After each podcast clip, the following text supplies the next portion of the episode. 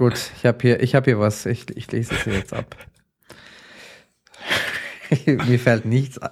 Du, du willst nicht wissen, was für einen Tag ich hatte. So, hallo und herzlich willkommen zu einer neuen Short Session hier bei 117% signifikant. Ich bin der Tim. Ich bin Matthias. Und heute haben wir für euch einen Blogartikel rausgesucht. Das war ja erst ursprünglich eigentlich auch mal die Idee von den äh, Short Sessions, dass wir so Blogartikel, aktuelle oder Fragen besprechen. Und heute haben wir eigentlich was ganz Interessantes, Matthias, nämlich ähm, was, was ich mega interessant finde allgemein in der Conversion-Optimierung, nämlich eine kleine, leicht verdauliche Meta-Analyse von äh, Behavior Patterns. Und zwar ist das in einem Blogartikel von Konversionskraft erschienen. Äh, Konversionskraft mhm. ist eine Agentur äh, im Dachraum, die machen auch ganz viele Experimente und sie haben jetzt eben mal zusammengefasst, welche Behavior Patterns in diesen Experimenten ihrer Erfahrung nach eben den meisten Impact haben oder sich am meisten an dann positiven Resultaten beteiligt haben. Und dieser Artikel ist von Ilya Gurevich. Ich äh, habe ich jetzt wahrscheinlich falsch ausgesprochen, aber äh, wir verlinken dich. Äh, vielleicht kannst du ja noch was dazu sagen. Und Matthias, das ähm, die erste Zusammenstellung, die sie haben, ist vom Behavior Pattern Trust. Nimm uns doch da mal kurz mit. Genau. Ähm, also eine von den vier Behavior Patterns, die sie uns aufgetischt haben, ist Trust. Und sie sind zum Entschluss gekommen, dass wir, und das ist jetzt, glaube ich, gemeint mit im deutschsprachigen Bereich, dass wir vorsichtige Käufer sind. Also in ihrer Meta-Analyse konnten sie beweisen oder feststellen, dass ja die Trust-Elemente einen kleinen Effekt aufweisen und vor allem auffällig sich auffällig im Positiven verbessert haben in Kombination mit Authority. Ja. Also Trust beschreibt ja, ähm, also quasi, wenn ich jemandem vertraue, dann mache ich natürlich mehr für den oder, oder kaufe eher. Und genau. ich finde es ein bisschen überraschend, dass er gesagt hat oder dass sich hier die Conclusion ist, dass es wenig Effekt hat, wobei es auch daran liegen kann, und das, das haben sie dann eben auch beschrieben, dass sie ein bisschen größere Kunden haben. Das heißt, wenn ich natürlich eine Marke schon kenne als Kunde, dann weiß ich natürlich eher über die Bescheid und brauche eventuell nicht mehr so viele Trust-Elemente, weil ich schon, weil diese Marke in meinem Kopf schon existiert durch Werbung oder, oder weil ich schon häufig dort eingekauft habe oder so. Das heißt, ähm, da hat mhm. es dann natürlich in einem AB-Test, wenn ich das auf der Seite präsentiere, dann weniger Impact. Also es hängt vom Reifegrad des Unternehmens ab. Äh, Finde ich eigentlich ein guter ja. Punkt. Hat das was damit zu tun, hat das was damit zu tun, dass Leute im deutschsprachigen Bereich so äh, auf starre Hierarchien setzen und und, und jemanden brauchen, der über, über ihnen steht und sagt, was sie zu tun haben. Wo kam denn das jetzt her? also das war jetzt gerade ja, nur top of mind. Nee, ich, ich glaube, Trust funktioniert allgemein mit Authority auch. Ähm, also weil dadurch, dass jemand eine Autorität hat oder eine gewisse Autorität, vertraut man ihm vielleicht eher mehr oder vielleicht initial ein mhm. bisschen, ob sich das dann beweist. Das heißt, ich finde, die zwei gehen schon wunderbar zusammen. Ich weiß nicht, ich glaube, im Dachmarkt gibt es ja jetzt keinen größeren Unterschied als sonst, würde ich jetzt mal behaupten. Aber ja. ich glaube, es ist generell eh was, wo dann auch gerade kleinere Shops dran arbeiten müssen, was aber auch größere Shops oder, oder Marken immer wieder machen. Aber auch durch einfach Brandbuilding, durch ihr gesamtes Brandbuilding. Also der Grund, warum ich mich jetzt auf den Dachbereich beziehe, ist, dass sich diese Analyse auf diesen Bereich bezogen hat und gemeint hat, dass wir zu den vorsichtigsten Nutzern weltweit gehören. Deswegen mhm. habe ich das vorhin aufgegriffen mit, der, mit dem ja. Kommando.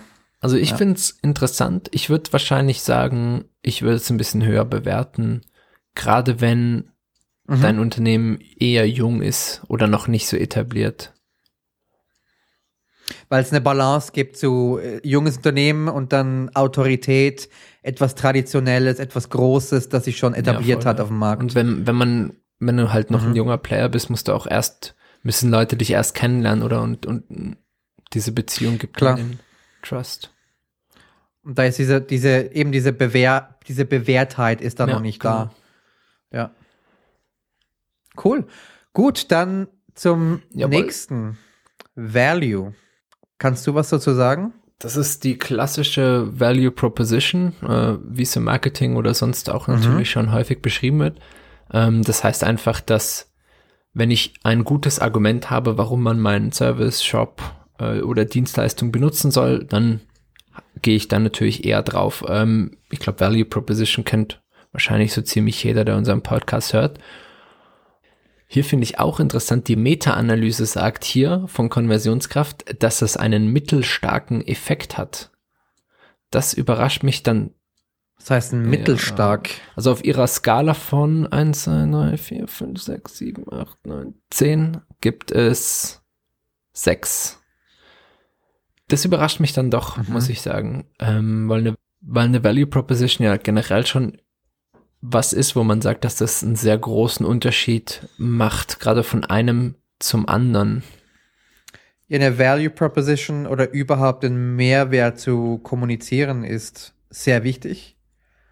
Und wer das nicht schafft, hat es auch sehr schwer da draußen im Markt.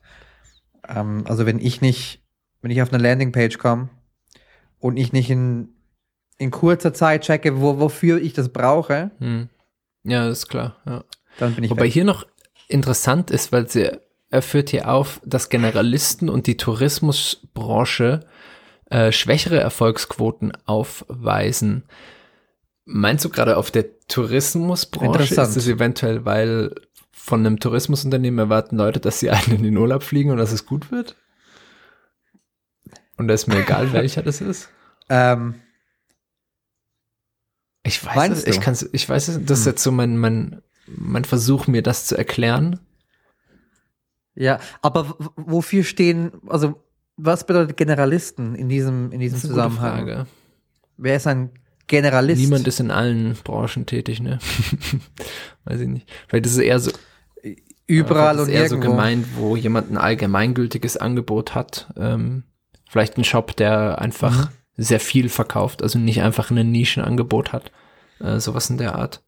Mhm. Und da ist ja auch wieder klar, weil dann musst du Okay. deine Value Proposition kannst du nicht über deine Produkte definieren, wenn du einen generellen Shop hast oder eine generelle Firma, Company oder Generalist bist, sondern dann musst du die eben dadurch definieren, wie dein Service ist und das kann schon schwieriger sein als die Produkte.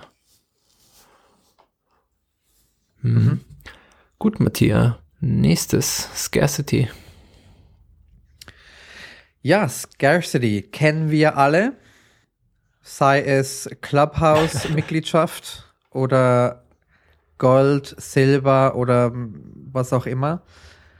Wenn etwas knapp, begre also knapp begrenzt ist, zeitlich begrenzt ist, dann ist es für uns interessanter. Es ist, für uns hat es einen Mehrwert und es erhöht auch die Motivation, das haben zu wollen und dafür zu ent- entscheiden, bevor es andere sich schnappen von uns.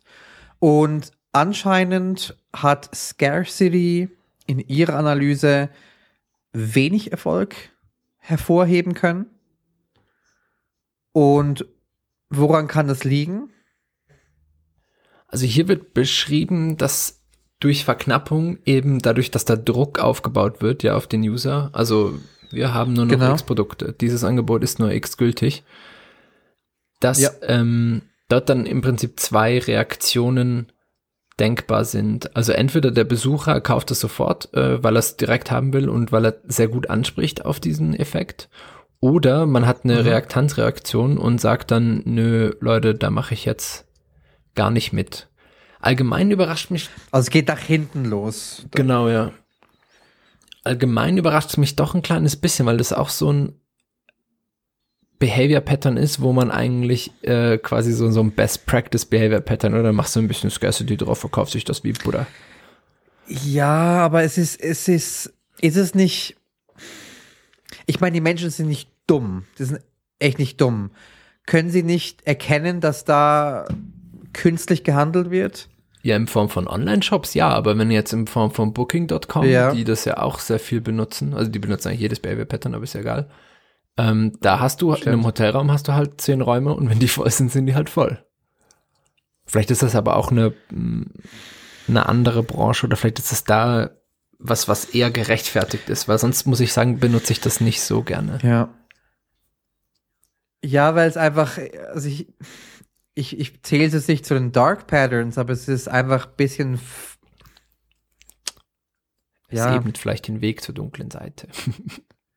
Ja, es ist ein, es ist in, geht in die Richtung. Und vor allem, also da, wo ich's, also manchmal sehe ich es wirklich auffällig und da ist es total falsch, also wird es falsch kommuniziert. Es war so, so eine Webseite für, ähm, was war das, Moos an der, an der Wand, Ah, ja. also im, im Für Büro. Und bei jedem Produkt steht nur noch ein Produkt vorhanden. Ah. Ich meine, es kann, es kann schon so sein, aber drei Monate später war das gleiche auch dort. Also, hm, weißt du, ich meine? Ich glaube fast, dass es Ist nicht bei so einem glaubwürdig dann. uniken Produkt, meinst du nicht, dass die wirklich nur eins haben und die machen dann einfach noch eins, wenn man das will? Was ist, wenn ich zwei haben will? Dann gehe ich woanders Das hin. ist halt dann schwierig, ne? Aber ja, gute Frage. Also ich finde es auch kein schönes Pattern, wenn man es künstlich Mhm. erzeugt. Wenn es realistisch ist, easy. Vielleicht im Fall von der Mooswand auch erklären, warum man das hat. Also Ja. vielleicht so nach dem Motto, äh, übrigens nur eins da, weil wir machen das selber. Und wenn du mehr willst, dann schreibe uns doch kurz äh, E-Mail-Adresse. Brack.ch macht es schön, wenn sie ein Produkt nicht mehr haben, dann zeigen sie dir, wann sie neue bestellt haben, wie viele sie bestellt haben. Und du kannst dich dann mit deiner E-Mail-Adresse nochmal, ja, kannst die da, da lassen und bekommst eine Notification, sobald das Produkt erhältlich ist. Und da ist es, es ist einfach vertrauenswürdiger und transparenter. Ja, das ist geil, weil du Es ist einfach mehr Trust Genau. da. Und, und du generierst Leads auch noch mit deinem transparenten und, und positiven Voll. Verhalten. Ja. Ja.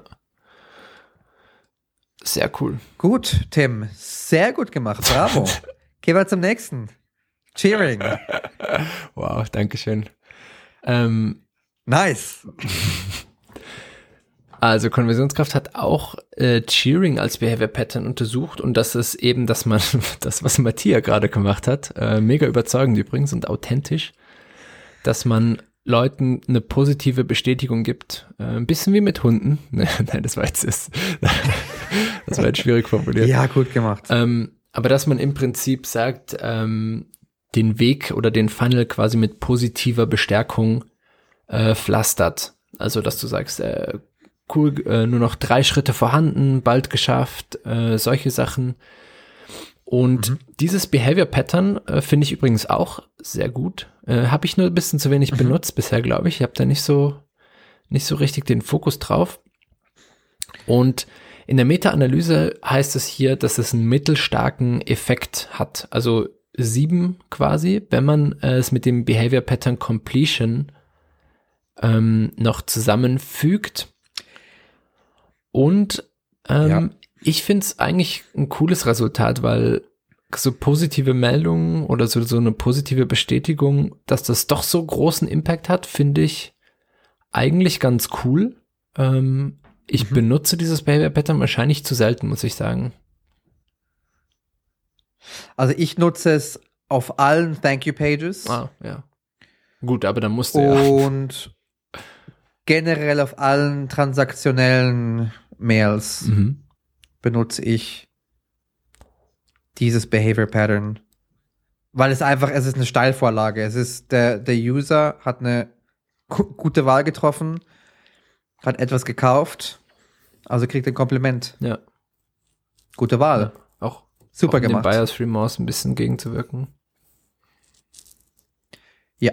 Übrigens auch Thank You Pages sind auch ein schöner Branding-Moment, fällt mir gerade ein. Ich glaube, Bergzeit hat das mal gemacht. Die haben ein Foto vom ganzen Team drauf Mhm. und dann so groß äh, Danke. Ähm, ja, ich glaube, es war Danke und dann was noch mit deiner Bestellung jetzt passiert und so. Das fand ich sehr cool. Auch ein geiler Branding-Moment eigentlich, so eine Thank You Page. Ja, was ich im, als Freelancer im B2B-Bereich mache, ist, wenn ich einen neuen Kunden habe, dann bekommt der Kunde auch eine persönliche Postkarte von mir. Ah, cool. Das ist echt nett, ja. Also ist jetzt nicht, ist jetzt nicht wirklich eins zu eins Cheering, aber Schon. ist nochmal so ein, so ein, ja, so ein, so ein, so ein Ausdruck von, das wird schon, das, das wird eine gute Partnerschaft. Ich glaube, sowas ist wahnsinnig wertvoll äh, und gibt auch so einen persönlichen Touch. Vor allem heutzutage. Ja. Ja. Wo so viel automatisiert wird, ne? Ja. Ähm, cool. Das Ja. war es schon mit dem Artikel. Wir hatten vier Behavior Patterns durchgesprochen. Ähm, Mhm. ich finde generell im Meta-Analysen sind wahnsinnig cool, gerade auch zum ähm, eigene Hypothesen priorisieren. Das heißt, ähm, wenn jetzt hier mir jemand sagt äh, in ihrer Meta-Analyse, dass Cheering zum Beispiel mehr gut funktioniert, dann könnte ich ja Ideen mit Cheering als Behavior Pattern äh, ein bisschen höher priorisieren als die mit Scarcity vielleicht. Stimmt. Ähm, aber sonst coole Sache. Ein kleiner Einblick war, glaube ich, Teil der Masterarbeit Ja. Das ist eine Masterarbeit. ja, ach, cool. Äh, das heißt, viel Glück auch mit der Masterarbeit. Äh, sorry, dass wir uns deinen Content gekrallt haben. Er konnte uns mit seinem Mehrwert überzeugen. ja, das stimmt wohl. So, das war jetzt die vorletzte Episode unserer ersten Ui, Staffel. ui. Ja. Wenn ihr uns euer Feedback schicken wollt oder ein Kompliment von uns bekommen wollt, dann schickt uns eine E-Mail an hallo at 117%.com und dann bekommt ihr auch äh, ein, ein gut gemacht von uns. Also 117 Prozent ist at 117 Prozent ausgeschrieben.com. Nur, dass da keine. Genau. Und dann hören wir uns zur nächsten, zur letzten Episode. In unserer ersten Staffel, es ist schon vorbei. Fast. Vielleicht. Bis dann. Ciao, ciao.